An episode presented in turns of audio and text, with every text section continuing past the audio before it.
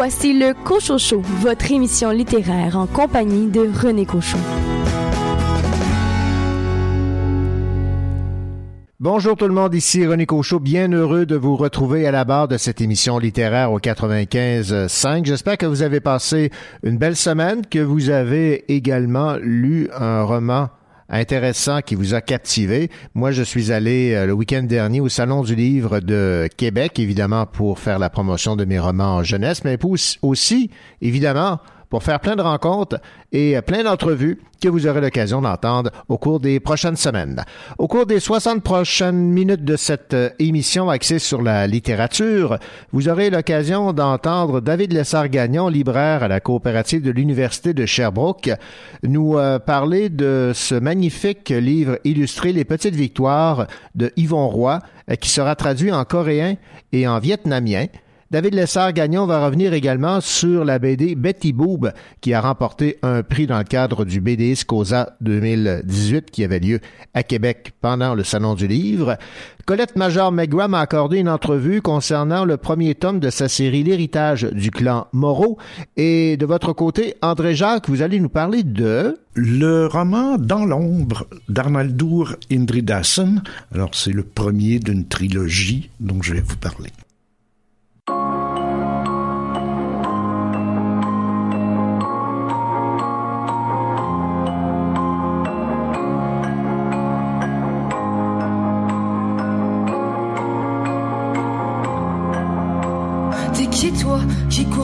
Toi, ta peau et tes os, dis-moi où tes pas te mènent. Et dis-moi qui tu aimes, toi qui me tournes le dos.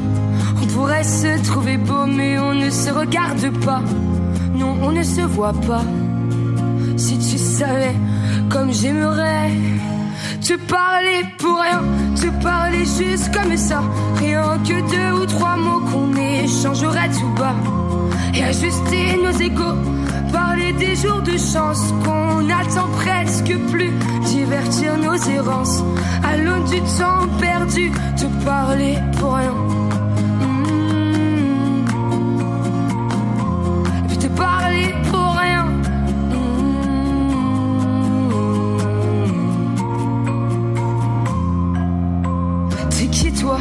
t'aimes la vie un peu. Est-ce qu'elle brille dans tes yeux? Est-ce que tu sens ce goût amer? Et si on parlait de ton père Toi qui marches dans la rue Toi que je ne vois presque plus Dis-moi si je te suivais. Dis-moi où est-ce qu'on irait? Si tu savais comme j'aimerais Te parler pour rien Te parler juste comme ça. Rien que deux ou trois mots qu'on échangerait Et ajuster nos égaux Parler des jours de chance qu'on attend presque plus. Divertir nos errances à du temps perdu. Se parler pour rien. Mmh. Puis te parler pour rien. Mmh.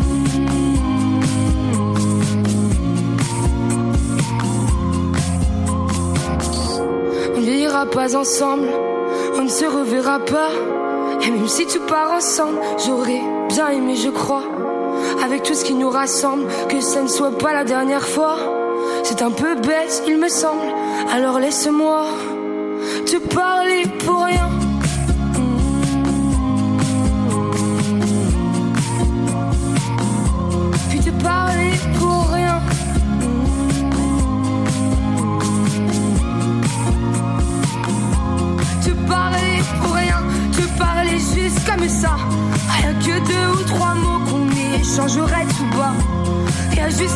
nos égaux. Parler des jours de chance qu'on attend presque plus. Divertir nos errances. L'aune du temps perdu. Te parler juste comme ça. Accorder nos silences. Qu'ils se taisent rien qu'une fois. Qu'ils nous laissent une chance de construire un monde nouveau. Un qu'on n'espérait plus. Dont l'unique drapeau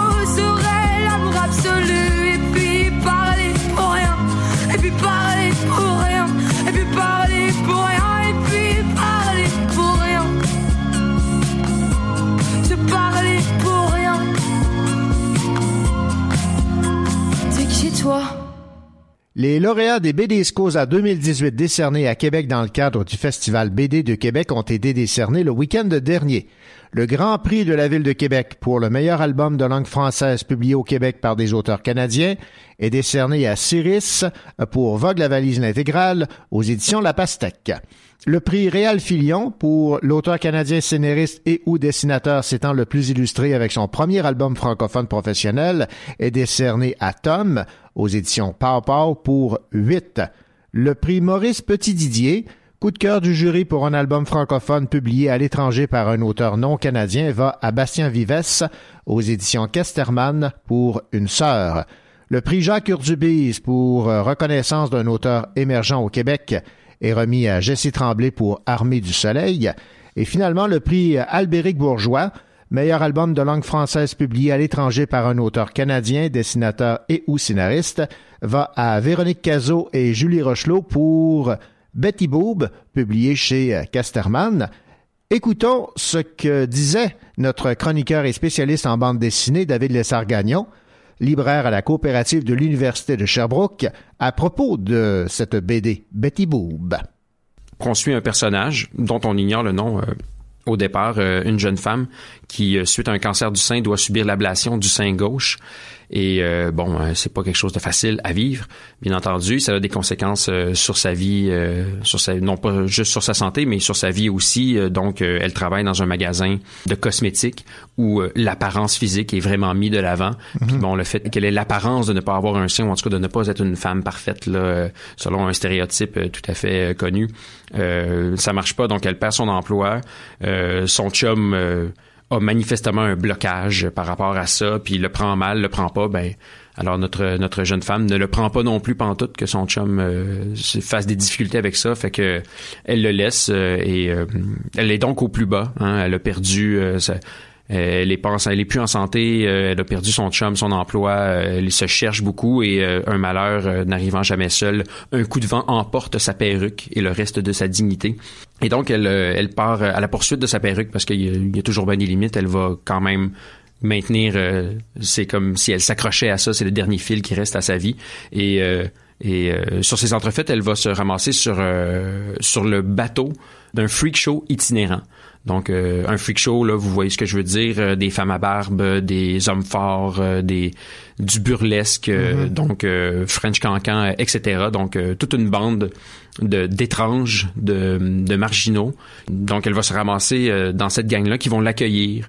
Euh, tout d'abord, lui servir là, simplement de, de, de socle pour qu'elle puisse se reposer, se refaire.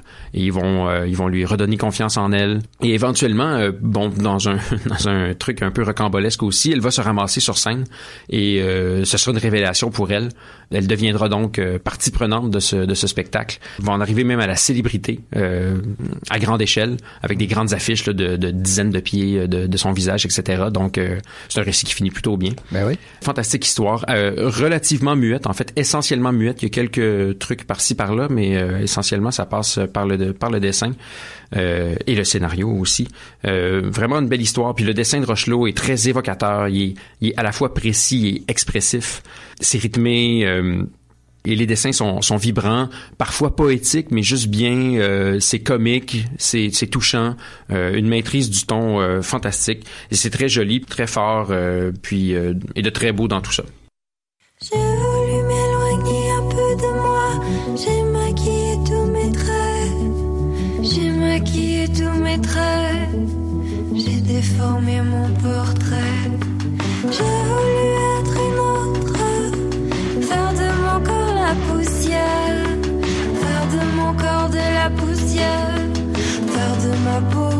Un cimetière pour y enterrer la balle.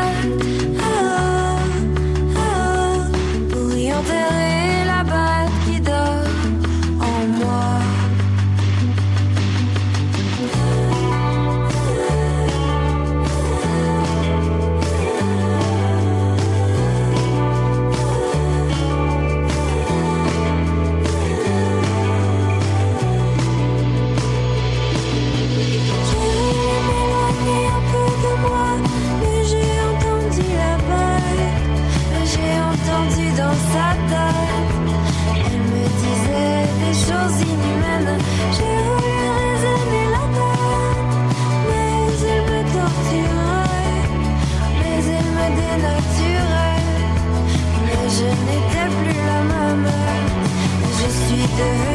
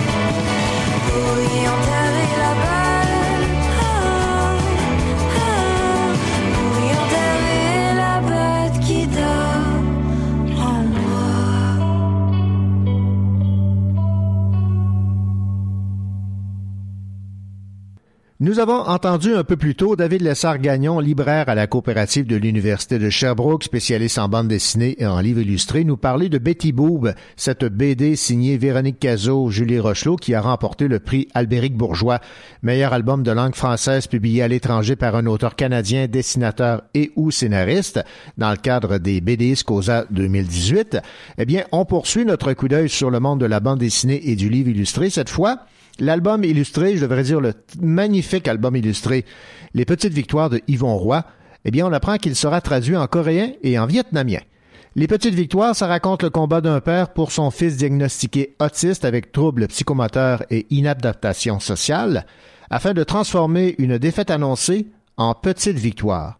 Alors écoutons à nouveau David Lessard-Gagnon nous parler de ce magnifique album illustré signé Yvon Roy, Les Petites Victoires sous le conseil de certaines personnes et euh, entre autres de Régis Loisel, euh, bédiste euh, bien connu, ouais. s'est laissé convaincre de raconter son histoire en fait, son histoire personnelle, non pas une fiction, mais euh, de faire un récit autobiographique.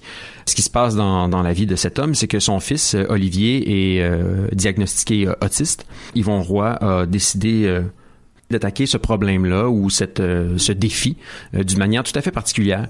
Et euh, c'est donc sous forme, sous cette forme de bande dessinée qu'il nous offre euh, son récit qui est extrêmement touchant, euh, d'une justesse de ton euh, fantastique. Donc comment il s'y est pris, on, on, voit succinctement l'amour entre entre lui et, et, son épouse. On voit la naissance de l'enfant, les premiers mois, premières années, deux premières années, fantastique, un enfant mm-hmm. tout à fait le fun. Bon, à certains moments, l'inquiétude se pointe. il n'a Olivier n'a toujours pas dit un mot. Euh, parfois une difficulté à communiquer, euh, le regard vide un peu, qu'est-ce qui se passe, euh, consultation. Et bon, le, le, terrible diagnostic tombe, votre fils est autiste. Ce n'est pas un livre sur l'autisme, c'est vraiment un récit autobiographique. Lui nous raconte qu'est-ce qu'il a fait mhm. donc, il, il fait pas de prêchi-prêcha, il ne cherche pas à nous expliquer qu'est-ce qui se passe au niveau biologique, au niveau tatata. Ouais. Il nous parle de la relation avec son fils et de sa détresse, en fait, face, euh, sa détresse lui, en tant que père, euh, face à, à, à l'avenir qu'il envisage pour son enfant, j'imagine qu'ils vont avoir un bon fond de révolté parce qu'il s'est dit que ça ne se passerait pas comme on lui disait que ça, comme on lui dit que ça va se passer. Je vois. Et euh, a décidé euh, d'une manière tout à fait intuitive. On peut difficilement qualifier ça de méthode. Moi, j'ai plus envie de dire qu'il s'est, mis lui-même dans un certain état d'esprit. Euh, état d'esprit qu'il cherchait à communiquer, à son fils, qui est d'affronter chacun des problèmes très précis, euh, chacune des frontières qu'il rencontre et de persister jusqu'à ce que cette, euh, frontière-là soit franchie, cette barrière brisée.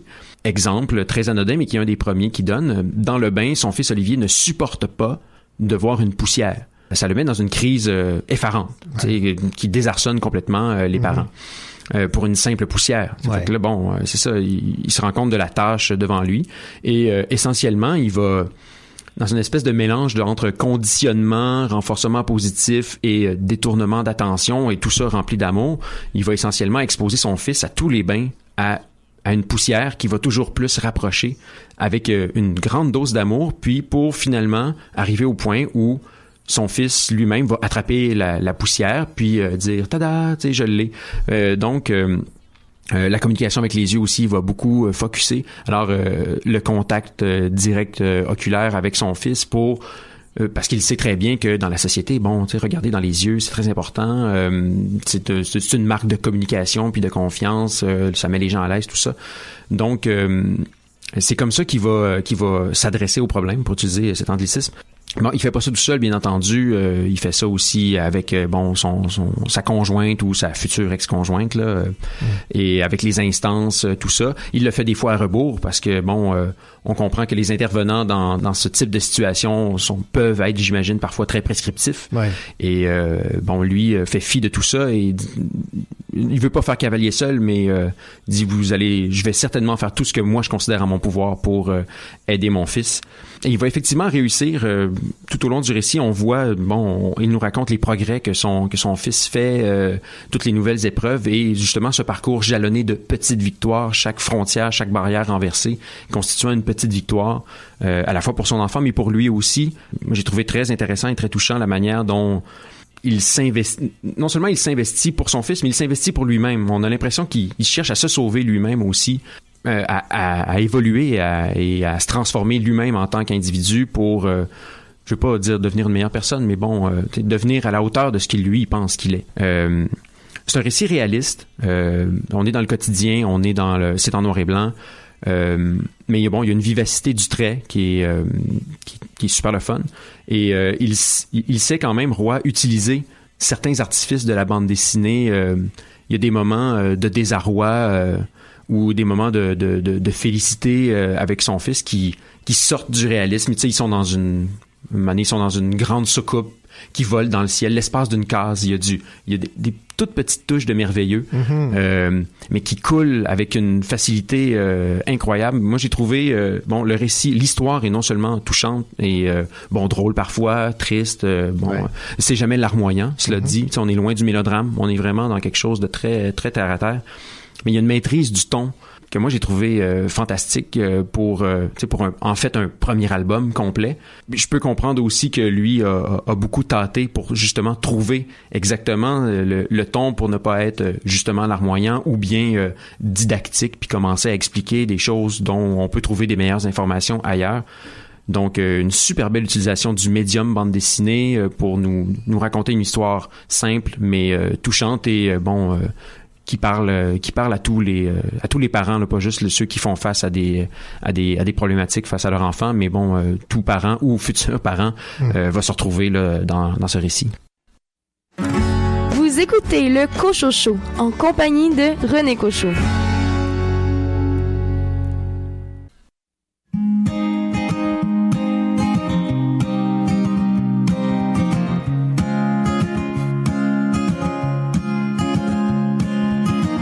A-t-il une histoire? Y a-t-il une histoire oubliée? Que tu peux me conter Ou trop penser? Clou en place tes deux pieds. Et tu restes figé si souvent. Je me demande en te regardant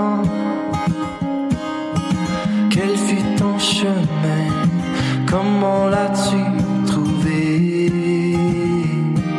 Dans les plus sombres de tes journées Dis-moi ton chemin. Comment as-tu porté? Le poids de rêve inachevé.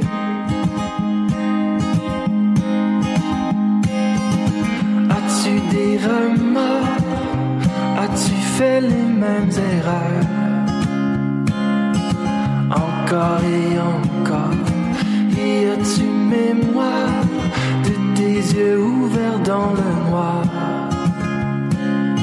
Sans souffle ou espoir Si souvent Je me demande en te regardant quel fut ton chemin? Comment l'as-tu Les plus sombres de tes journées Dis-moi ton chemin. Comment as-tu porté? Le poids de rêve inachevé. Car j'ai brûlé tant de journées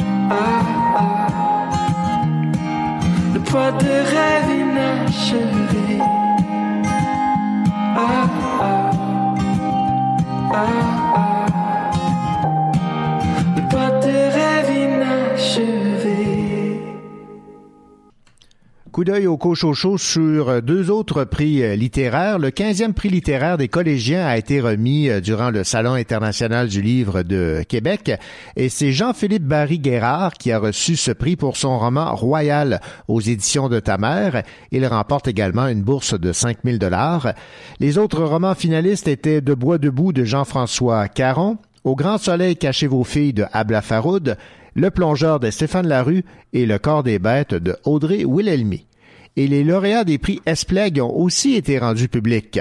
Euh, ce prix couronne deux livres audacieux, malicieux et qui osent, un livre pour les élèves du primaire et un pour les élèves du secondaire. Le prix niveau secondaire a été euh, décerné à Pourquoi les filles ont mal au ventre de Lucille Peslouan et Geneviève Darling aux éditions de Lisatis. Et le prix niveau primaire a été décerné à Pau Pau, T'es mort de Marie-Francine Hébert et Jean-Luc Trudel, publié aux éditions Les 400 coups. Tant qu'il y aura toujours quelque chose pour me rappeler que je suis fou.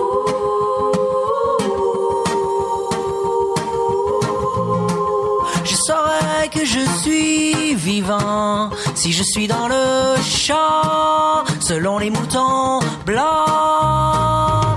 Tant qu'il y aura toujours quelque chose pour me rappeler que la vie est courte. Que je pourrais mourir demain et que je n'ai pas le temps à perdre pour l'instant. Toujours quelque chose pour me rappeler que je suis fou.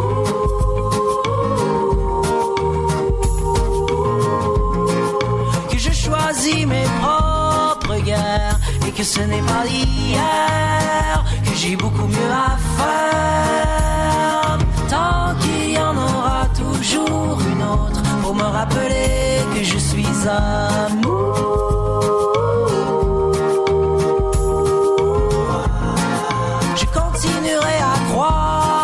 Que nous sommes des papillons qui volent pour une raison.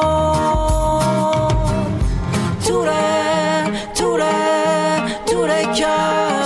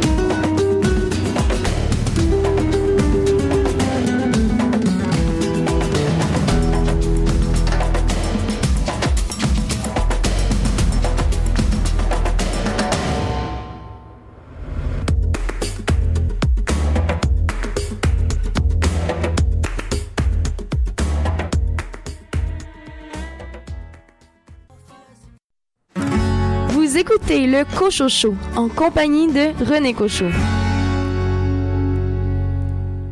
Au cours des 30 prochaines minutes, vous aurez l'occasion d'entendre l'entrevue que m'a accordée l'auteur Colette Major Megra à propos du tome 1 de sa série L'héritage du clan Moreau. Et André Jacques va nous parler de la trilogie des ombres de Arnaldur Idridason.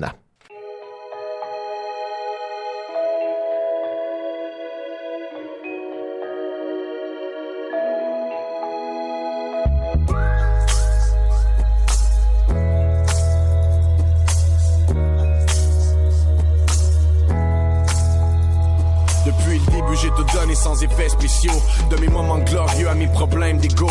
J'ôle tête à ce qui est vrai quand tout le reste est faux. J't'en bras de fer contre moi-même, c'est encore c'est quoi. Le quotidien prend le dessus puis on essaye de cope. Je me réveille tôt mais je pour des pays de show. Couche tard, ça me fait penser à mon favorite quote.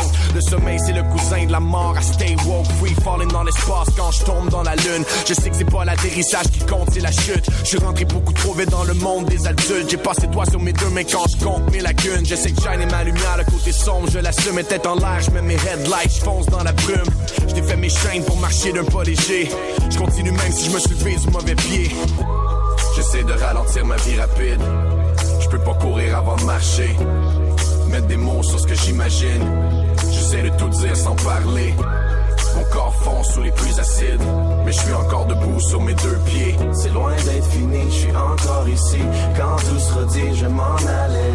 J'aime pas donner des coups autant que j'aime pas les prendre. J'aime pas dépendre des gens. Je sais que ça sonne étrange, mais j'aime pas me défendre autant que j'aime pas les condoléances. La haine a shut it down, juste du love immense. I put ma foot down, puis le sol il tremble.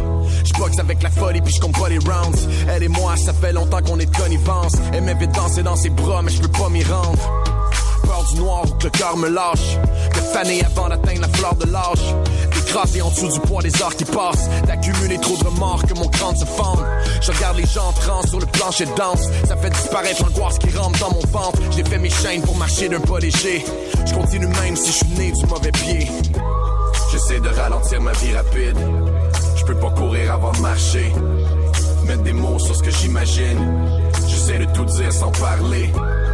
Corps fond sous les pluies acides. Mais je suis encore debout sur mes deux pieds. C'est loin d'être fini, je suis encore ici. Quand tout sera dit, je m'en allais.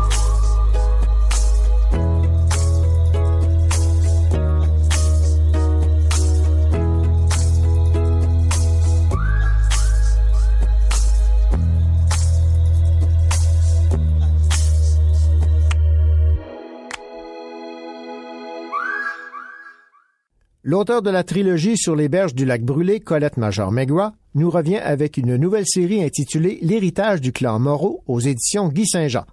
La nouvelle série contemporaine aborde le choc de génération. On y présente le quotidien d'une famille attachante qui vivra une grande gamme d'émotions. Voici l'entrevue que m'a accordée Colette Major Megua. Celle-ci résume dans un premier temps l'intrigue de sa série en deux tomes. Ça raconte l'histoire d'une famille de personnes vieillissantes. On a Doris, la sœur, qui a 80 ans, et ses deux frères, Hector et Raoul, qui ont respectivement 87 et 88 ans.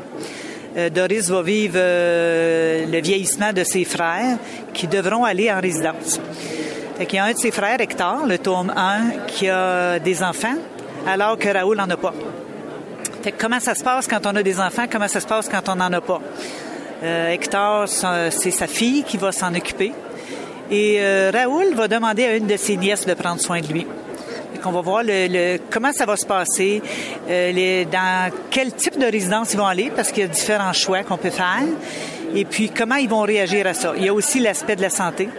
Euh, Hector souffre un peu d'Alzheimer tandis que Raoul est plus en forme, mais il ne peut plus rester à la maison, des problèmes de surdité. Euh, que sa nièce détecte et qu'elle dit on peut on peut vous aider là-dedans, on peut avoir de l'aide, on peut avoir des avec des appareils, vous allez être mieux, vous allez euh, il va plus sociabiliser avec les gens. Et puis, euh, c'est un peu ça la, la, trame de l'histoire. Et comment les enfants de Doris vont vivre ça aussi, parce qu'ils voient leur mère qui est confrontée à ça, qui un jour, elle, elle se dit, ben un jour, ça va être mon, mon tour. Mais les enfants de Doris s'occupent aussi des oncles. Donc, c'est ce que vivent les proches des personnes âgées et ce que vivent les personnes âgées, parce que c'est un déchirement, c'est un déracinement. Euh, elles sont contraintes malgré elle, d'aller dans un endroit qu'elle n'aurait pas choisi au départ. Définitivement. Ce qu'on voit, c'est que Raoul, Raoul a un peu plus le choix parce qu'il décide, lui, d'aller en résidence. Alors qu'Hector n'a pas le choix. Quand on décide de le placer, c'est parce qu'il ne peut plus rester chez lui. Il arrive plein de choses qui fait que c'est dangereux pour lui. Tandis que Raoul, il, il, prévient ça un peu. Décide de vendre sa maison, décide d'aller en résidence, euh, ne vend pas sa maison tout de suite au début pour savoir s'il va aimer ça en résidence. Puis à un moment donné, il dit non, j'ai plus besoin de ça, euh, je vais me libérer si je vais à ma maison. Euh, c'est un peu ça. Et aussi de la façon que les, les, enfants, les petits-enfants aussi interviennent là-dedans, comment ils voient ça, comment ils, comment ils peuvent supporter les grands-parents dans ça. Oui, parce que lorsqu'on est un petit enfant, on a une vision idyllique un peu du grand-papa, de la grand-maman, mais lorsqu'on le voit, euh, lorsqu'on voit son état de santé se détériorer, c'est pas agréable. C'est pas agréable, mais euh, le petit enfant, il ne dramatise pas ça. Tandis que l'enfant lui-même, là, il se retrouve pris devant quelque chose qu'à un moment donné, il dit, c'est comme s'il n'avait pas vu venir ça. Tandis que le petit enfant, lui, là, il est là simplement pour dire, ben c'est une autre étape, puis euh, il veut comme supporter la personne vieillissante. Est-ce que c'est euh, thérapeutique le fait d'avoir écrit là-dessus? Vous l'avez vécu vous-même? Dans quelles circonstances vous avez décidé d'aborder cette, euh, thématique qui est de plus en plus euh, euh, vécue par les gens avec le vieillissement de la population? J'ai jamais pensé que j'écrirais un roman là-dessus, mais euh, il y a dix ans, j'ai un de mes oncles qui m'a demandé, qui n'avait pas d'enfant, qui m'a demandé si je m'occuperais de lui. Et j'ai vécu pendant quatre ans avec lui euh, le cheminement de le, le, placer en résidence et de l'accompagner dans ça. Et j'ai vécu quatre belles années avec lui. Il m'a fait découvrir. Et c'était un oncle duquel je n'étais pas vraiment prêt. Mais euh, il m'avait regardé aller dans la vie, puis il avait confiance en moi. Puis euh, il s'est donné à moi en réalité. Je suis devenue comme sa fille. Qu'est-ce que vous aimeriez que les gens retiennent de la lecture de vos deux tomes? Combien les gens âgés sont importants pour nous, combien ils peuvent nous apporter et combien ils ont besoin de nous. Je pense qu'on délaisse souvent les personnes âgées. Euh, L'an dernier, ma mère est décédée. Elle était bien entourée. On était cinq enfants. On était tout autour d'elle. Et quand on allait visiter ma mère, on allait visiter plein de personnes qui étaient seules, qui ont des enfants, mais qui étaient complètement seules. Fait que ça, pour moi, c'est très, très important. Et encore, j'ai toujours aimé les personnes âgées, mais encore aujourd'hui, je me dis, les gens ont besoin. Puis des fois, c'est pas méchamment, c'est qu'on on présume qu'ils sont bien, ou, euh, mais on peut faire du bien autour de nous. Rappelez-moi les deux titres. L'héritage du clan Moreau, Hector, qui est en vente présentement, et Raoul, qui va sortir à la mi-mai.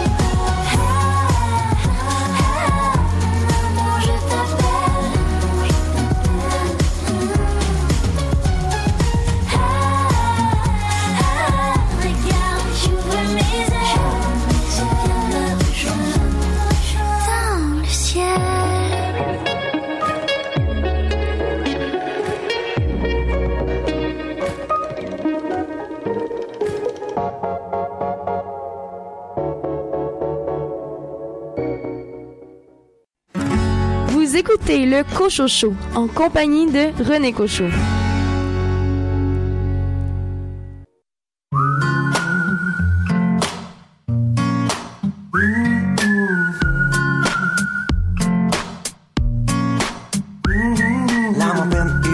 Rempli de remords. Y a l'amour qui me ment soir après soir. J'essaie quand même d'y croire.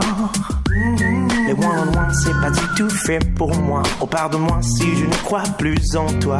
Je doute et redoute de moi. Oh, please, my lord. À genoux devant toi, je t'ouvre grand les bras. Oh, please, my lord. J'ai perdu tout espoir, comment faire pour y croire? Eh, ne me laisse pas tomber. Même si j'ai tout foiré, j'ai l'assaut qui ne comprend plus rien. Oh, please, lord, ne me laisse pas tomber.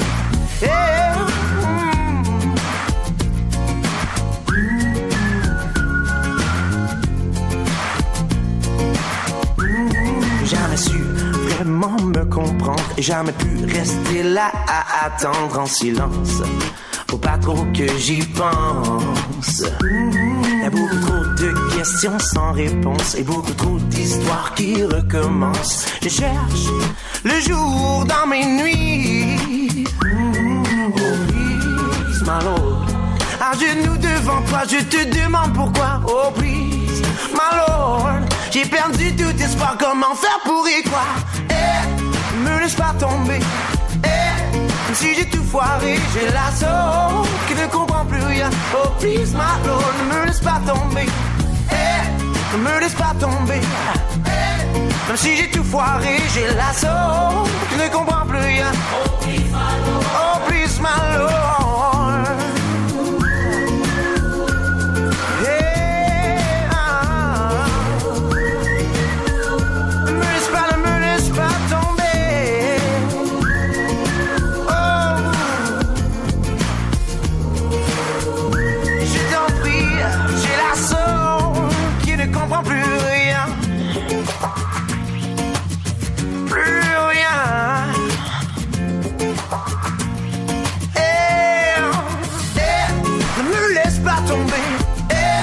Si j'ai tout foiré, j'ai l'assaut qui ne comprend plus rien. Oh, please, my lord, ne me laisse pas tomber.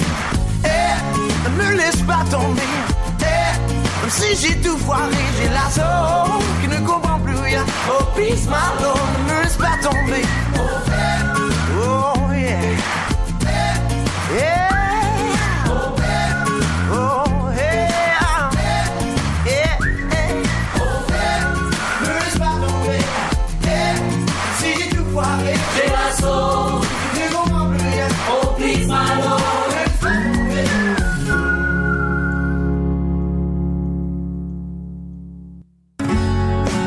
En lit des polars et il en écrit. André Jacques. André Jacques, bonjour. Bonjour. André, je sais que vous aimez euh, beaucoup cet auteur islandais qui a pour nom Arnaldur Idridason et il nous arrive avec une trilogie. Oui, c'est ça. Alors, je rapidement, bon, pour pour les auditeurs qui peut-être ne connaissent pas Indridason, euh, tu le disais, c'est un auteur islandais qui a été surtout connu et qui internationalement euh, pour une longue série de romans policiers qui se déroulent à l'époque contemporaine et qui mettent en scène euh, le commissaire euh, Erlandur Svensson. Alors, c'est une série de 14 romans qui a été publiée entre 97 et 2014. Il y en a une douzaine qui ont été traduits en français. Mais depuis 2015, euh, Indridason a délaissé son cher commissaire Erlandur pour ouvrir une nouvelle trilogie qui s'appelle la trilogie des ombres et dont le roman dont je, le roman dont je vais parler euh, en est le premier euh, le premier tome qui s'appelle Dans l'ombre. Alors avant on- peut-être simplement quelques petites indications d'histoire et de géographie. Alors l'Islande est un pays qui se situe dans en plein cœur de l'océan Atlantique entre l'Europe et l'Amérique à peu près à mi-chemin. Euh, C'était pendant la guerre, et ce roman se déroule pendant la guerre de 39-45, c'était pendant la guerre euh, une zone absolument stratégique pour tous les convois militaires ou de ravitaillement entre l'Amérique du Nord et l'Angleterre notamment. Donc, euh, dès 1940, après que les Allemands ont eu envahi euh, le Danemark, la Norvège et la France et tout ça, les Anglais vont envahir l'Islande pour s'assurer que ça ne deviendrait pas une espèce de bastion nazi au milieu de l'Atlantique. Alors c'est à cette époque-là euh, que le roman se déroule. Alors, euh, l'Angleterre va donc y installer des bases militaires, y envoyer des milliers de soldats. Et à partir de 1941, au moment où l'Angleterre, euh, pardon, les États-Unis entrent en guerre, peu à peu, ces soldats britanniques vont être remplacés par des soldats américains qui, à leur tour, vont bâtir des terrains d'aviation, des bases militaires et tout ça. Donc, c'est à cette époque-là que le roman Dans l'ombre se situe. Alors ça commence avec un personnage un peu fade qui s'appelle Evindour, qui est un commis voyageur qui rentre chez lui après une tournée de plusieurs semaines par bateau. Alors, euh, lui est commis voyageur, il revient de sa tournée, il rentre chez lui, sa femme est disparue, sa femme est partie, alors il se met un peu à la rechercher, tout ça. Ça, ça ouvre le roman. Peu après, on découvre le cadavre d'un homme euh, dans une maison qui a été abattue avec une arme, mais une arme de service de l'armée. Donc, euh, au début, on pense que c'est le, le, type qui vit dans cet appartement, euh, qui s'appelle London, et qui est également commis voyageur et qui est revenu sur le même bateau que Eyvindur. Donc, euh, on pense d'abord que c'est lui parce qu'il est défiguré et tout ça à cause du, coup de fusil, et on va commencer à creuser l'enquête. L'enquête va être confiée à deux enquêteurs. D'une part, le premier euh, qui s'appelle Flovent, qui est un jeune inspecteur de la police islandaise, etc. Mais il y a aussi un autre personnage qui s'appelle Thorson. Thorson, qui est un soldat de l'armée canadienne, britannique, qui est né au Manitoba, mais d'origine islandaise, donc qui parle la langue.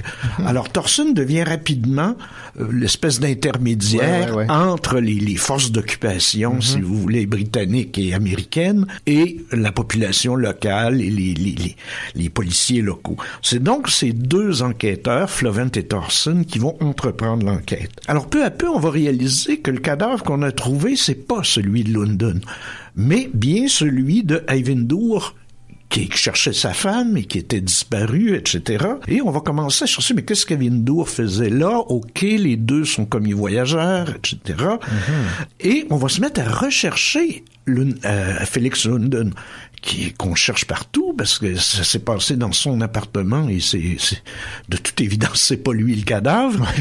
Donc euh, on va se mettre à le chercher. Derrière tout ça, il y a aussi des, des affaires de cœur.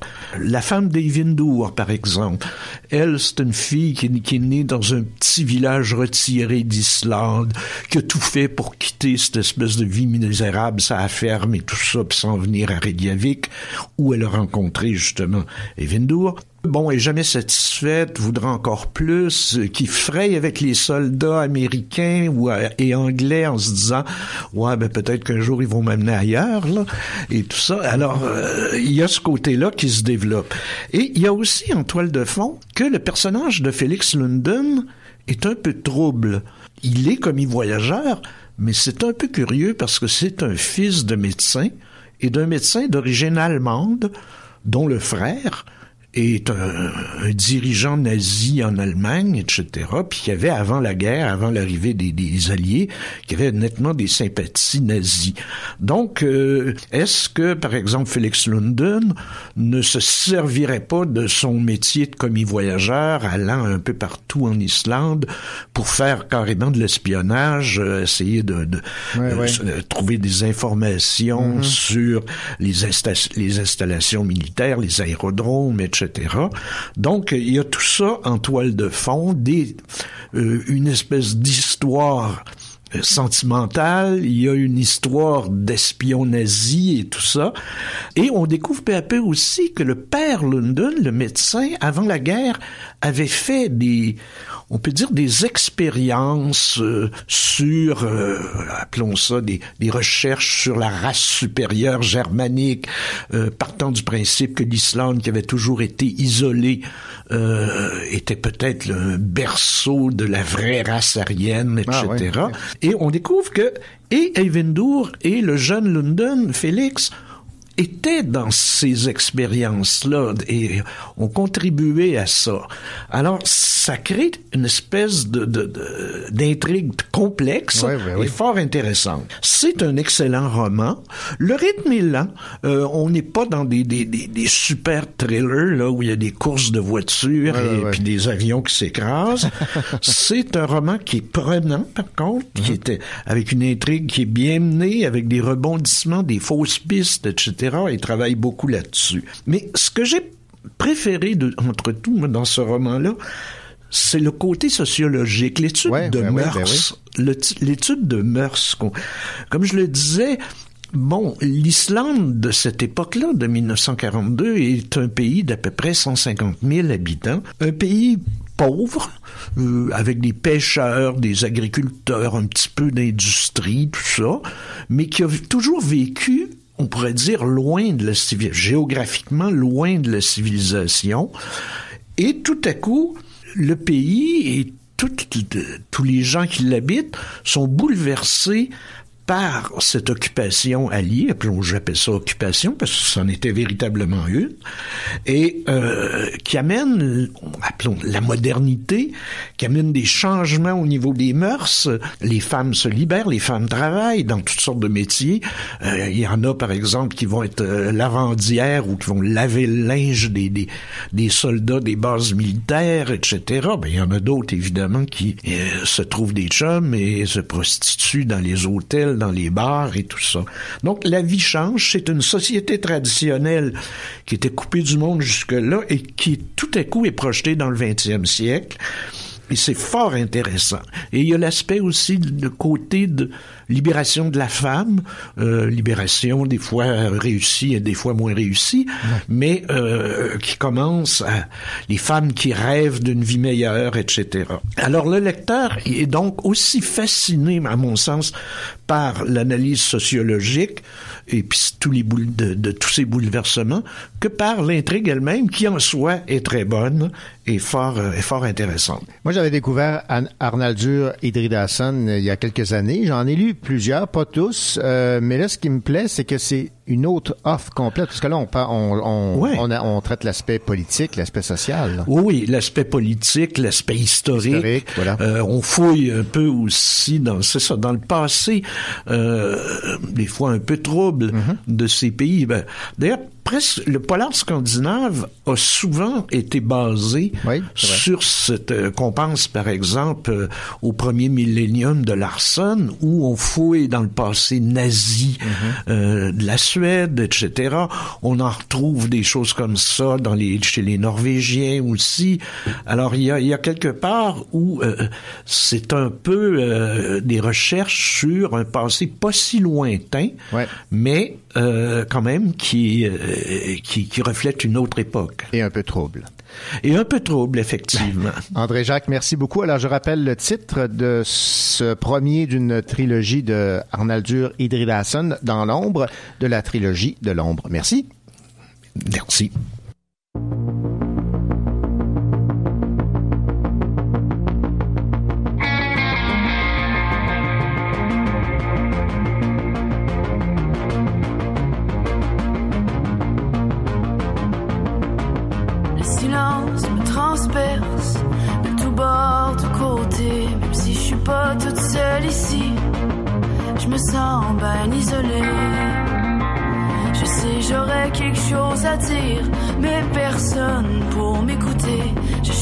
Place entre vos ombres, puis même encore là, je suis coincée. Est-ce que vous m'entendez? Je vous appelle au loin, derrière mon sourire fade, je vous crie mon chagrin. Est-ce que vous m'entendez? Je vous appelle en traces sur mon visage, je les effacerai demain pour faire semblant de rien.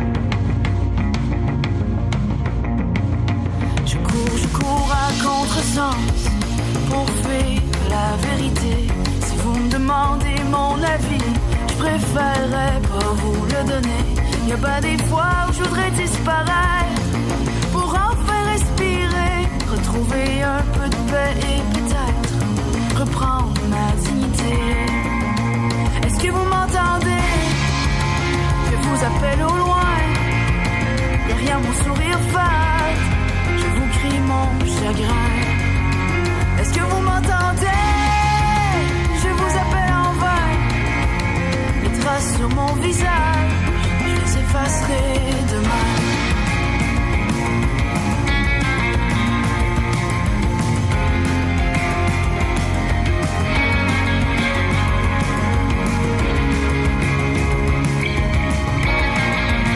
Les traces sur mon visage, je les effacerai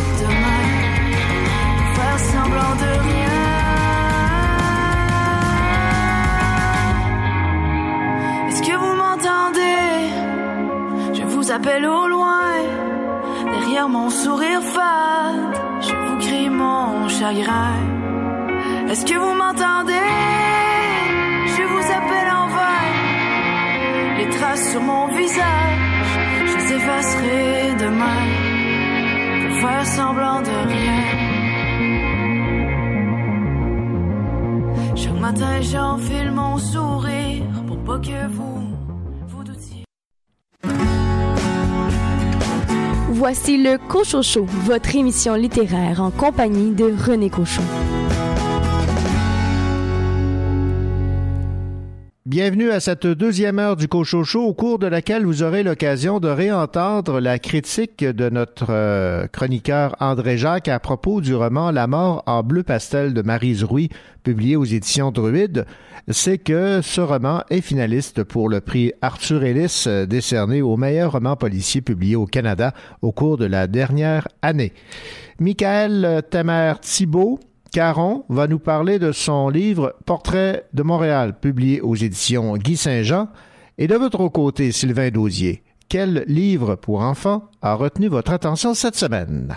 Par la porte des éléphants de Hélène de Blois aux éditions La Courte Échelle.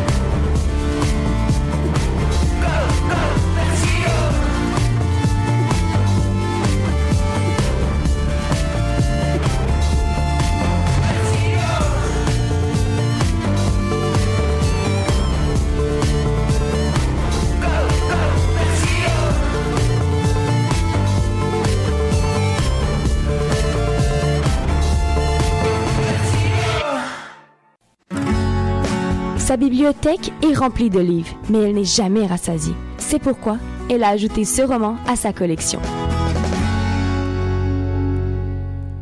Marie-Maude, bonjour. Bonjour. Marie-Maude, vous allez nous parler aujourd'hui d'un roman d'une auteure d'ici, de Sherbrooke, qui euh, mérite d'être lu pour avoir, entre autres, remporté un prix littéraire très, très important.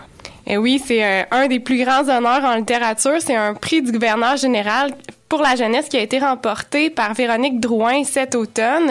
Donc évidemment, c'est certain que quand un roman pour adolescents remporte un honneur comme celui-là, euh, j'ai tout de suite euh, ça pique tout de suite ma curiosité, donc je suis allée me le procurer, puis ça me fait vraiment plaisir de vous en parler aujourd'hui. Je l'ai lu dans les derniers jours. On parle ici d'un livre qui aborde le suicide. En fait, c'est un livre sur le suicide, sauf que euh, Drouin va le traiter sans discours moralisateur, sans grand euh, mélodrame larmoyant, si on veut. Donc, euh, le ton est étonnamment plutôt léger. Racontez-nous un peu l'histoire de l'importance de Mathilde Poisson. Ben, l'héroïne, Mathilde, elle accumule les problèmes et les malchances. Sa mère est alcoolique. Elle abandonne le cégep contre son gré parce qu'elle doit subvenir aux besoins de la famille. Elle occupe un emploi vraiment déplaisant dans un supermarché. Son chum la lâche. Bref, ça va vraiment mal dans sa vie. Donc, elle veut en finir. Elle veut mettre fin à ses jours. Mais quand elle est sur le point de passer à l'acte, ce qui va arriver, c'est qu'elle va faire la rencontre d'un personnage hors du commun, un jeune garçon qui s'appelle Mo. Puis celui-là va s'immiscer avec fracas dans sa vie afin d'y mettre un peu d'ordre puis surtout un peu de joie. Donc c'est un aide spécial coloré qui va transformer complètement l'univers de Mathilde. C'est dans un tout autre registre, là, mais Mo m'a fait penser un peu au personnage euh, d'Amélie dans le film euh, Le fabuleux destin d'Amélie Poulain, un de, un de mes films favoris. Donc, il ressemble un petit peu dans sa manière d'intervenir dans la vie des, des gens puis d'y injecter un peu une dose de bonheur. Tout ça pour dire que Mo entraîne Mathilde dans toutes sortes de situations inattendues qui changent sa perspective sur la vie et sur la mort. Alors, comme on le disait, c'est un roman qui a gagné le prix du gouverneur général. D'après vous, quelles sont les qualités qui font que cette œuvre se distingue des autres et a fait en sorte qu'elle a mérité le prix? Premièrement, il y a l'originalité de la proposition. C'est sûr que la légèreté qu'il y a dans ce roman-là, l'humour qui s'invite dans un roman sur le suicide, euh, cette légèreté-là, pour traiter des thèmes graves, ben ça amène quelque chose de rafraîchissant. Ça distingue cette œuvre-là du lot, si on veut. Ensuite, euh, il y a la richesse des références. Chacun des chapitres, sauf sur une citation d'un auteur célèbre ou parfois moins célèbre. Donc, il y a des citations diverses là, de Woody Allen, de la chanteuse Björk, de Boris Cyrulnik. Comme si l'auteur s'était abreuvé à plusieurs sources pour alimenter sa réflexion sur le thème de la mort. Puis, euh, elle a intégré toutes ces sources-là en début de chacun des chapitres. Donc, pour moi, j'avais toujours hâte de lire le prochain chapitre pour pouvoir tomber sur la prochaine citation parce qu'elles sont vraiment intéressantes puis elles enrichissent euh, tout à fait le propos. Autre qualité aussi, il faut mentionner que la galerie de personnages de Véronique Drouin euh, est très intéressante. Elle a créé des personnages complexes. Ils ont chacun leurs démons, chacun leur travers, euh, des épreuves à traverser. Donc, euh, ils sont tous intéressants à leur manière. C'est sûr que Mo est sans doute euh, le personnage le plus intriguant, le plus attachant aussi, mais on fait plusieurs rencontres intéressantes euh, à travers la lecture de ce roman-là, puis c'est ce qui rend la lecture si plaisante finalement. Merci, Marie-Maude. Merci beaucoup. Sur la mélamine cuisine. Sur la mélamine de ma cuisine. Du vin d'épicerie pour griser mon ennui. 9 piastres le litre, c'est ça le prix de ma fuite. Ça mélamine de cuisine. J'entrevois mon cœur en ruine dans une cage de cartilage entre la boucane et les nuages.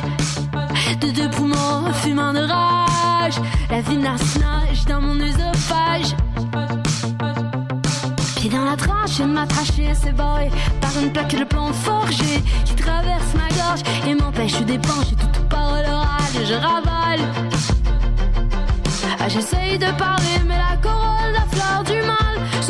Je me renferme, les mots pourrissent au fond de mon abysse thoracique. En recherche d'attaque, mes joints toxiques que dans mon esprit la taxi. Vie et c'est sans préavis. Ces idées impatientes, je dis la science infuse qui me dicte le fusée au fusain, le dessin de demain serein. Mais ma désobéissance a choisi l'errance et la scintillance. Des lumières flash où je danse, des lumières flash où je danse.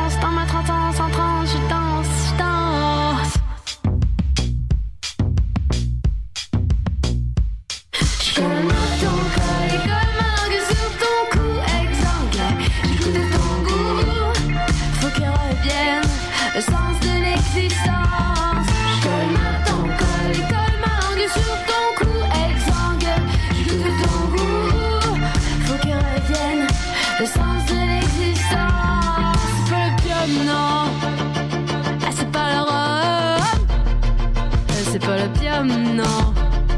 C'est pas rhum. Non, c'est l'homme. Oui, c'est l'homme. Dans sa beauté inexorable, son corps semblable à de l'acier inoxydable. C'est pas une fable, c'est une source fiable. C'est la fontaine où je me baigne.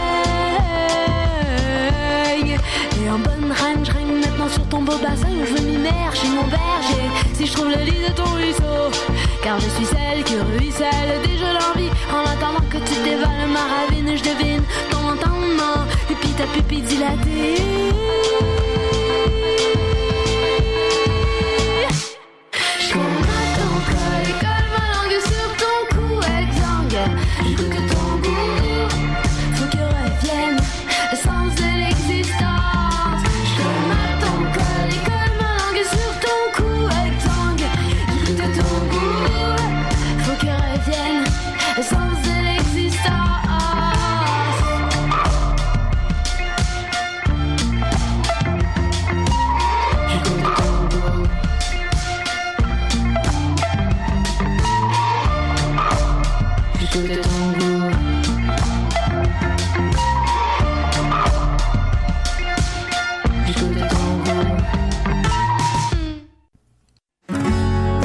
Sur sa table de chevet, on retrouve plein de livres, dont celui de Sylvain Daudier, bonjour. Bonjour. Sylvain, vous allez nous parler d'un livre qui a pour titre Par la porte des éléphants. Tout un titre, ça. En effet, voici un bijou de roman illustré humoristique, concocté avec raffinement par Hélène de Blois et France Cormier. Un humour fin qui se nourrit des préjugés que l'on entretient parfois face à certaines œuvres d'art ou face à ceux qui nous sont différents. Tout dans ce livre est minutieusement conçu. Au départ, les caractéristiques physiques du livre séduisent. Une couverture rigide, un format plus grand qu'un roman mais plus petit qu'un album, illustration couleur page après page, euh, une juste variation de la typographie du texte pour accrocher les lecteurs et les lectrices. C'est vraiment un produit très raffiné. La créatrice France Cormier propose de très belles illustrations épurées, dynamiques, des cadrages variés et amusants. Une de mes préférées étant le moment où le petit garçon et son ami l'éléphant découvrent une des œuvres maîtresses du musée qu'ils visitent, rectangle bleu sur fond bleu. ah, mais c'est vrai, je vous ai pas encore dit que ce roman raconte l'histoire d'un petit garçon et d'Émile, son ami éléphant, qui tous deux décident d'aller au musée par un jour de pluie. Rien de plus normal, quoi. Vous comprendrez tout de suite qu'en soi, la situation est rocambolesque. Alors, imaginez pire. Surtout, imaginez qu'une chose incroyable, un événement extraordinaire se produise, le tout en présence d'un gardien de musée à la vision fort restreinte de ce qui est permis ou non dans ce haut lieu de culture. Vous trouvez? oui, je trouve. Mmh. Essayez tant que vous voulez, vous n'arriverez jamais à imaginer ce qu'Hélène de Blois a ficelé comme intrigue avec son écriture rythmée et peaufinée. La courte échelle peut se féliciter de publier un tel roman. Vraiment, voici un exemple parfait de ce qu'on a envie de voir dans les rayons de nos bibliothèques et dans les mains des enfants. Une œuvre de qualité dans tous les sens du terme et qui en plus les fera sourire. Et faut-il le rappeler, les livres sont souvent les premières œuvres d'art que les enfants croiseront dans leur vie. Alors, osons leur offrir des ouvrages de qualité. Par la porte des éléphants propose un esthétisme que vos enfants méritent de découvrir, de mon point de vue. Alors, Par la porte des éléphants de Hélène de Blois, illustré par France Cormier aux éditions La Courte Échelle. Sylvain Dausier, merci. Merci beaucoup.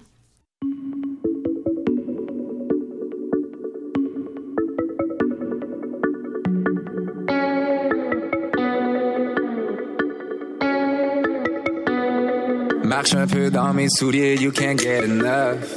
Je portais que du 10, maintenant je porte que du 9. L'idée d'un génie, l'idole d'une génération. Qui marche avec les chiens, qui danse avec les avions. Je crée des rapports, j'ai déduit mes impôts. C'est pas demain la veille qu'on va se réveiller pas. Tu peux me payer content, tu peux me payer triste. Mais si tu payes pas, tu vas payer pour. We don't play like this, y'a rien à faire, that I gotta go. J'ai déjà éliminé tout le monde a while ago. Aujourd'hui, je me sens seul au monde dans ma catégorie. Les nouveaux riches dans les cartes pauvres, you know how it goes. On a pris le boulot par les cosses. Tu crois pas qu'on est les gouttes, on s'en bat les corps. Rêveur américain, but never make it rain. Si je voulais lancer mon argent par les fenêtres, je restais à l'école. Allez, life that I deserve. 200 000 à l'heure dans les airs vers la mer Azur. Oh, j'étais naïf, mais la life m'a ouvert les yeux. Les nouveaux riches seront toujours riches. You know how this works, allez, life.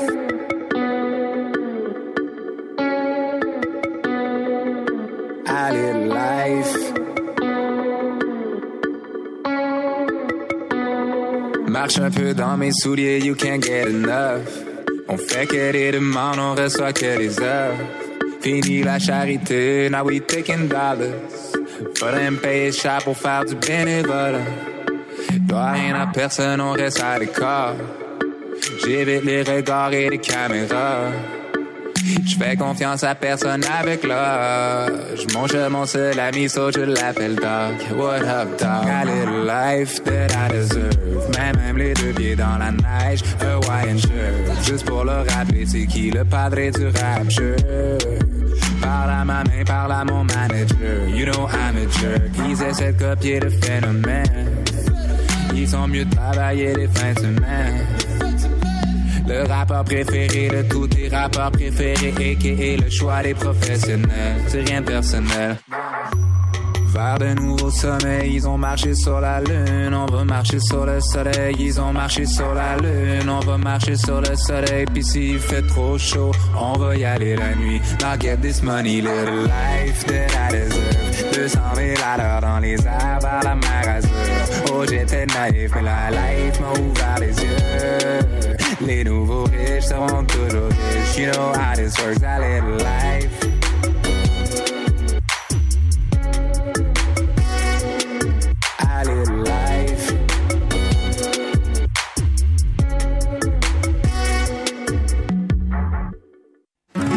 Vous écoutez le Cocho Show en compagnie de René Cocho.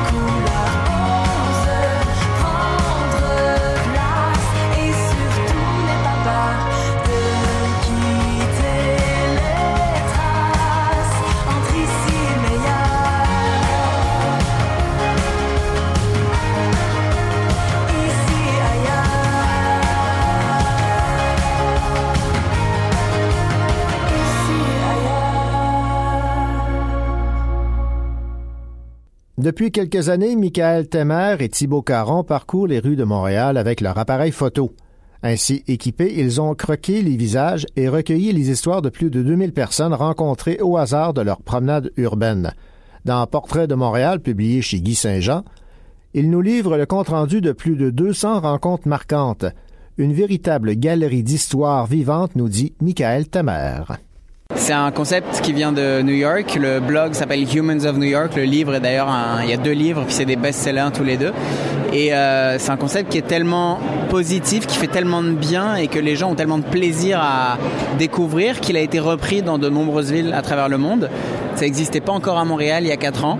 Euh, et donc avec euh, mon ami Thibaut Caron, on a décidé de prendre les devants et on voulait tellement que ça existe. Si personne le fait, ben, on va le faire nous-mêmes. Donc, c'est des rencontres des citoyens, monsieur et madame tout le monde, qu'on croise dans la rue. Exactement. Nous, on se promène avec un appareil photo et quand, euh, quand euh, l'envie euh, nous vient d'aller photographier rencontrer quelqu'un, ben, on le fait. Donc, ce livre, c'est un petit peu le moyen de partir à la rencontre de tous les inconnus qu'on croise, euh, dont on croise le chemin tous les jours, mais à qui on, avec qui on fait jamais connaissance. Donc, c'est un, moyen de s'ouvrir sur la, diversité extraordinaire de Montréal. Et quand on dit diversité, on pense toujours euh, côté multiculturel, mais c'est beaucoup plus que ça. C'est la diversité des vies, des parcours de vie, des modes de pensée, des origines, des milieux sociaux, euh, oui, des religions et de la culture aussi, mais c'est vraiment la diversité humaine dans toute sa grandeur et toute sa splendeur. Et c'est un moyen donc de s'ouvrir à s'ouvrir aux autres, tout simplement. Est-ce que vous ciblez quelqu'un, vous allez le voir, vous lui demandez la permission d'être photographié ou vous le photographiez, vous lui dites est-ce que vous êtes intéressé à faire partie de Portrait de Montréal? C'est très simple. Généralement, je vois quelqu'un que j'ai envie de photographier pour une raison ou pour une autre. Euh, comme la dame que vous venez de croiser juste avant, qui était habillée tout en jaune de la tête aux pieds, des baskets jusqu'à la tuque. J'ai été la voir, je lui ai demandé est-ce que madame, vous me laisseriez vous photographier? Puis j'explique que j'ai un projet, je photographie les gens dans Montréal. Et ensuite, on, discute, euh, j'essaye de, de poser quelques questions pour faire connaissance vraiment. Je m'intéresse en fait authentiquement aux gens que je rencontre. J'ai vraiment envie de savoir qui ils sont.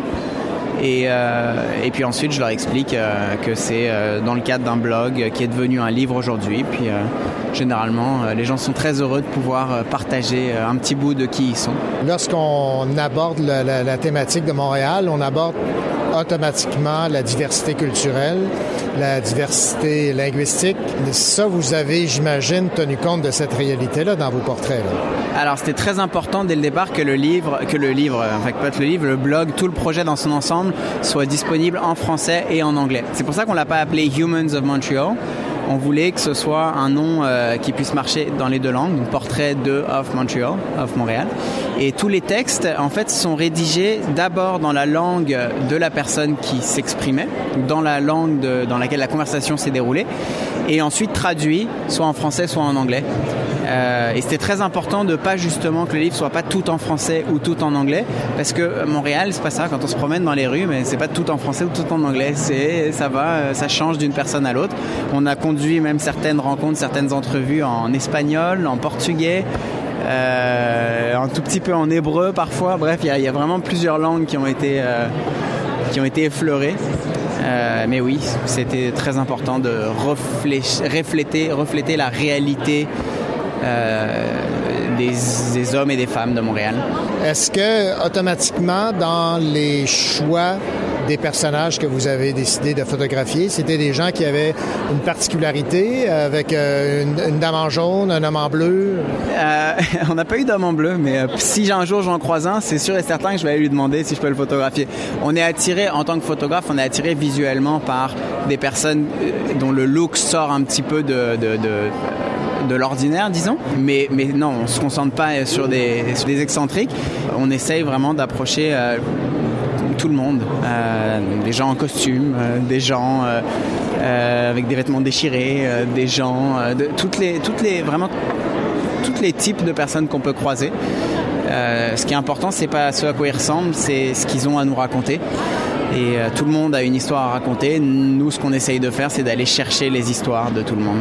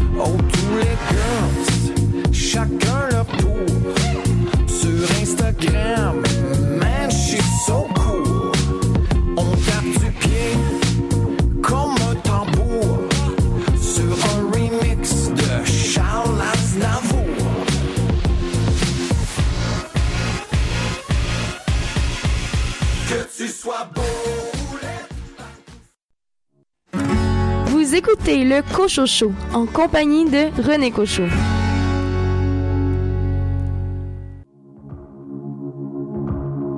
Je regarde en arrière, je vous vois. Les yeux vers la terre, je vous vois. Même le nez en l'air, je vous vois. Je regarde la mer, je vous vois. Sur la route côtière, tout en bas. Au bord de la rivière, je vous vois. Même quand tout est noir, je vous vois. Et dans la lumière, je vous vois.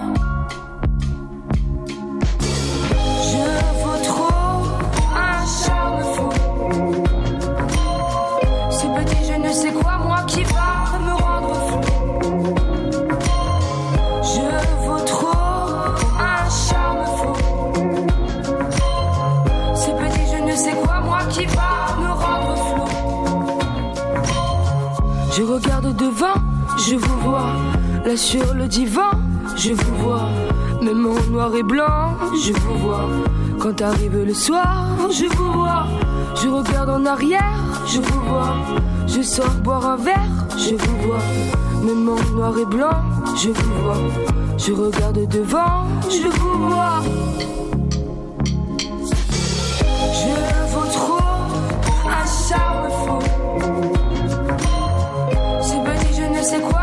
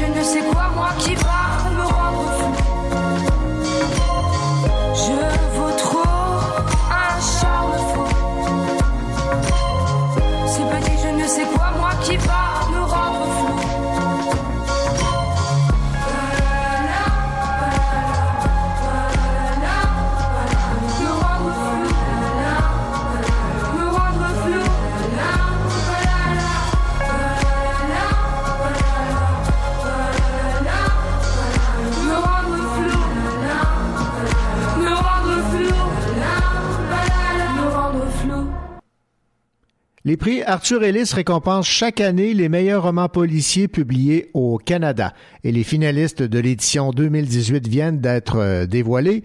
Les finalistes sont Éric Forbe pour son très beau roman Amqui publié chez Héliotrope Noir, Maxime Aude pour La vie rêvée de Franck Belair aux éditions à lire, Jean Lemieux Les clés du silence chez Québec Amérique, à nouveau chez Héliotrope, Les Tricoteuses de Marie-Sort et Marie se retrouve finaliste aussi pour La mort en bleu pastel publié aux éditions Druide.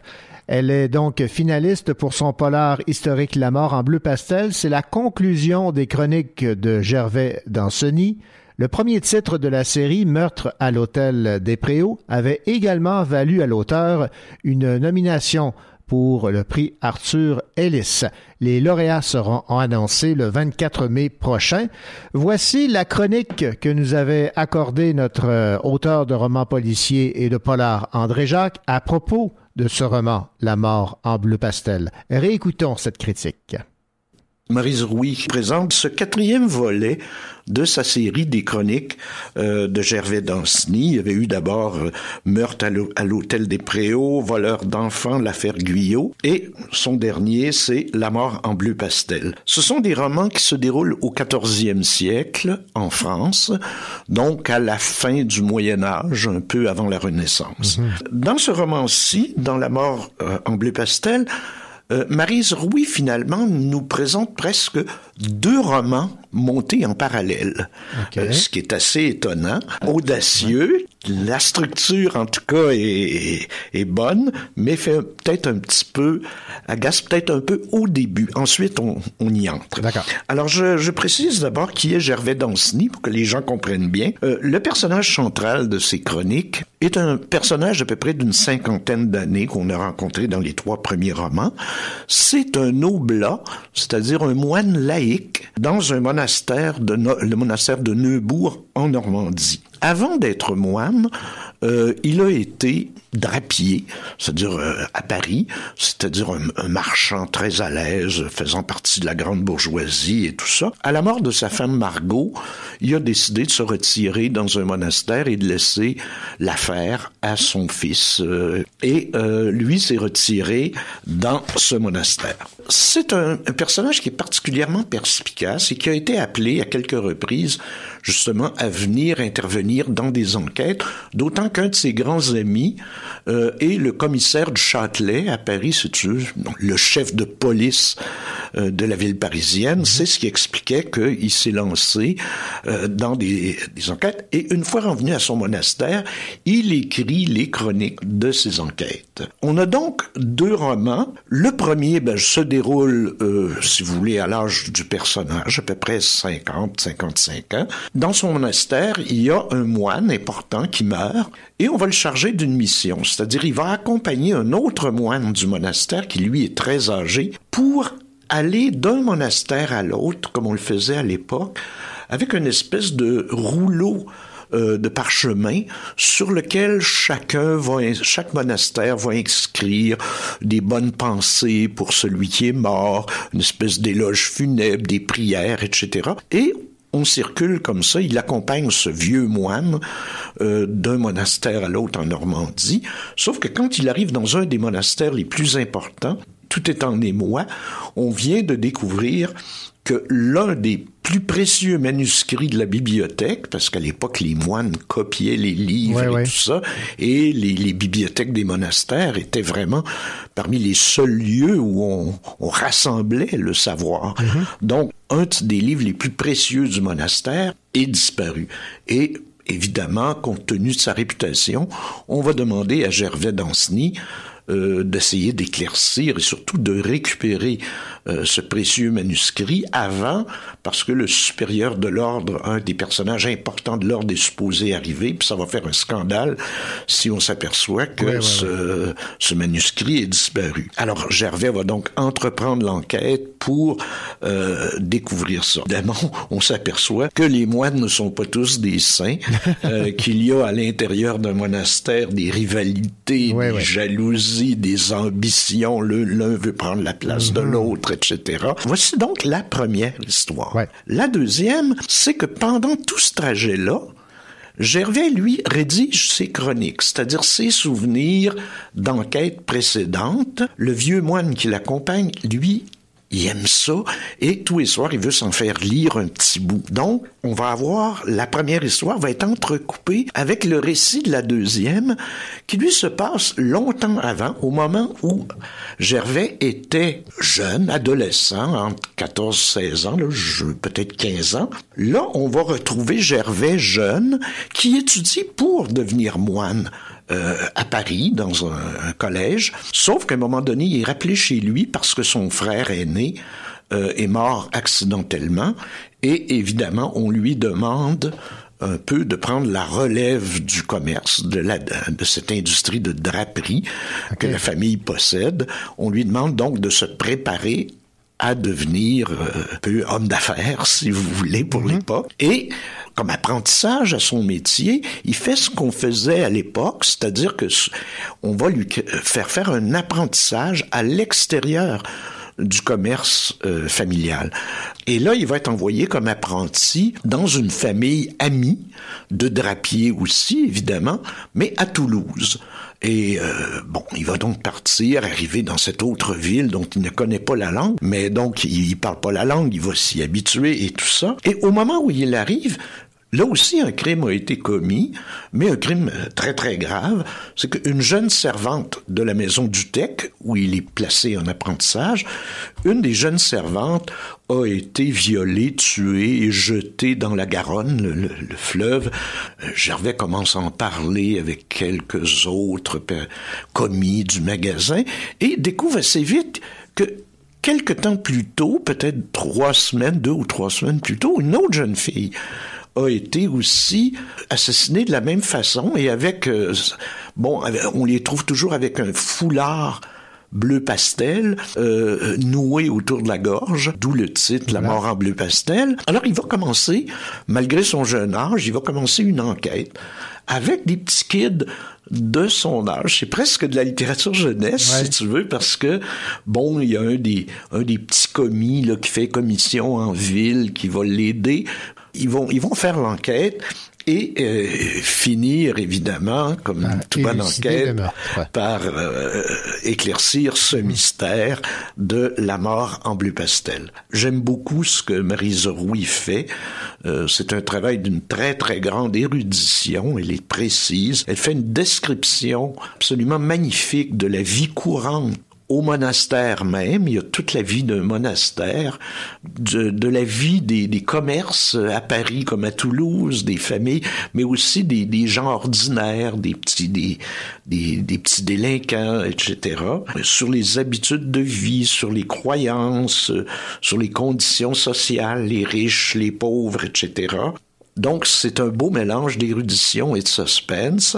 Euh, érudition, même qu'à la fin, elle a un lexique pour expliquer bon un certain nombre de termes qui étaient courants au Moyen Âge mais qui sont pas nécessairement Mhm. connus d'un d'un lecteur du 21e siècle. Le polar ici est presque un prétexte pour faire une étude sociologique Mhm. de la vie à cette époque-là. La narration en alternance, comme je disais tantôt, peut-être un peu agaçante au début, mais on s'y laisse vite entraîner et à partir de la deuxième moitié du roman, vraiment, là, on embarque même dans les deux histoires, on tourne les pages avec avidité et rapidité pour dénouer les fils des intrigues. Euh, c'est un beau voyage dans le temps, donc euh, avec les deux facettes de la vie médiévale, la vie laïque du commerce et la vie monacale.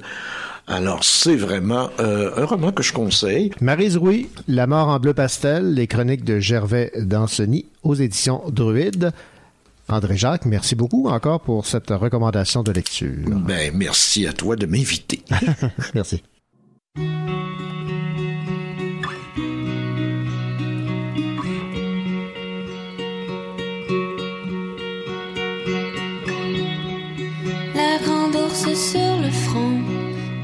Dans la main.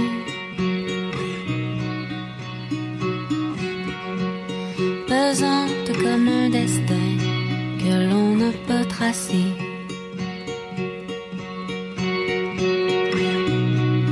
On a retourné la terre sous le ciel éclaboussé.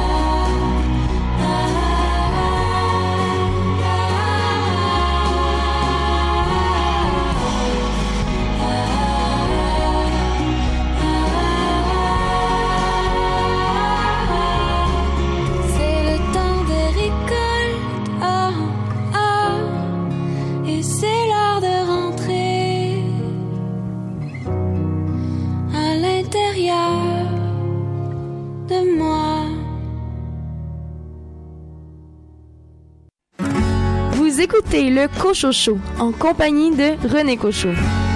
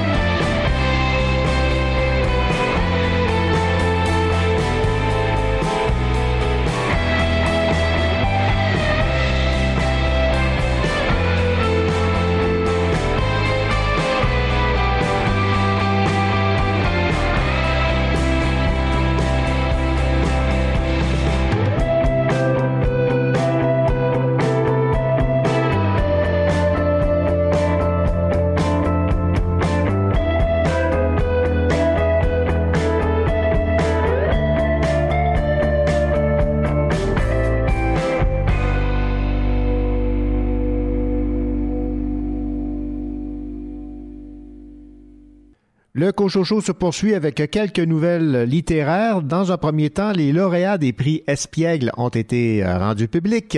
Ce prix euh, couronne deux livres audacieux, malicieux et qui osent. Un livre pour les élèves du primaire et un pour les élèves du secondaire.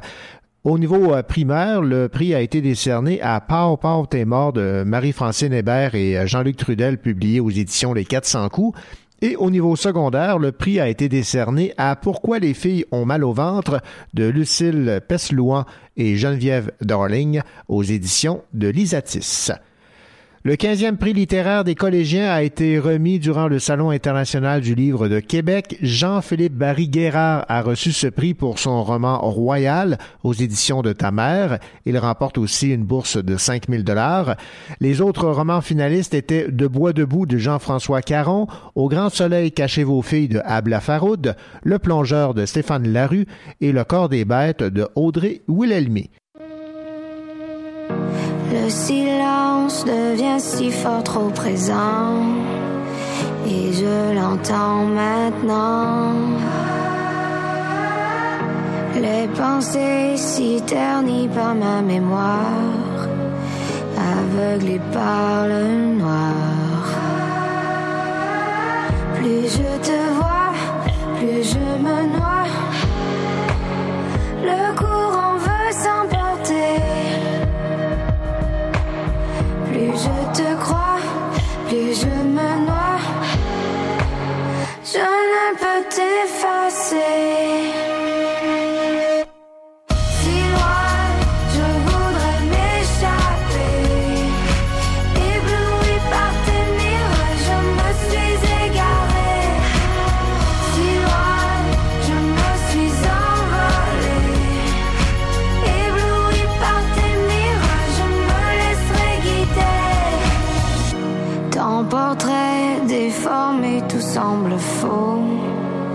Tourmente mes idéaux.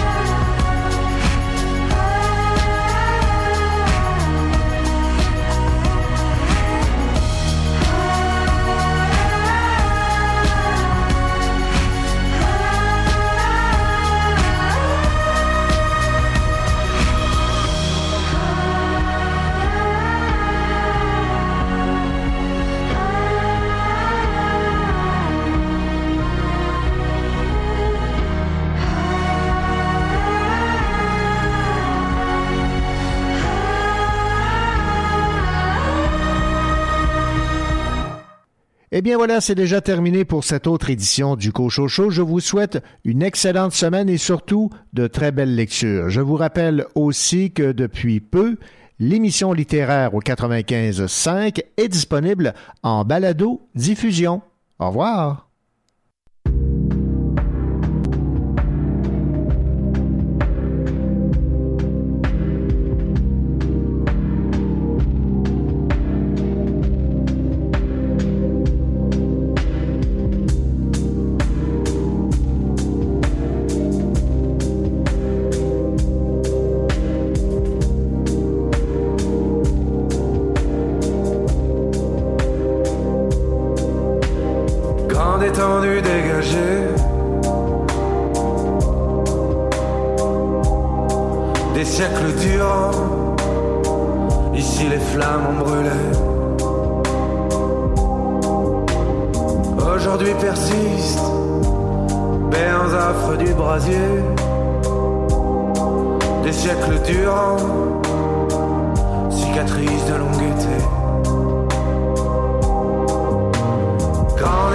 dégagé.